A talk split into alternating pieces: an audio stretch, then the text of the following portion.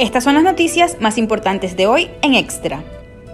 Jorge Yunda habló con Extra y aseguró que está defendiendo sus derechos ante su remoción del cargo de la alcaldía de Quito. Una medida cautelar suspendió su proceso de remoción. Dice que fue elegido por su people y que de allí nadie lo mueve. De 82 variantes de la COVID-19, hay 22 que circulan en el país. Un estudio reconstruye el ingreso y expansión del coronavirus en Ecuador. Guayas y Pichincha registran más casos, pero tienen pocos en común. Dictan prisión preventiva para 12 personas involucradas en la captación ilegal de dinero en Ambato. La audiencia fue por el caso del operativo Gran Impacto 73, donde detuvieron a 22 personas por delitos de delincuencia organizada y captación ilegal de dinero.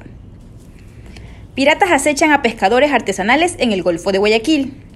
Amigo de una de las víctimas, emprendieron una persecución en lancha y atraparon a tres sospechosos, quienes fueron golpeados por los lugareños. Entérate de estas y más noticias en extra.es.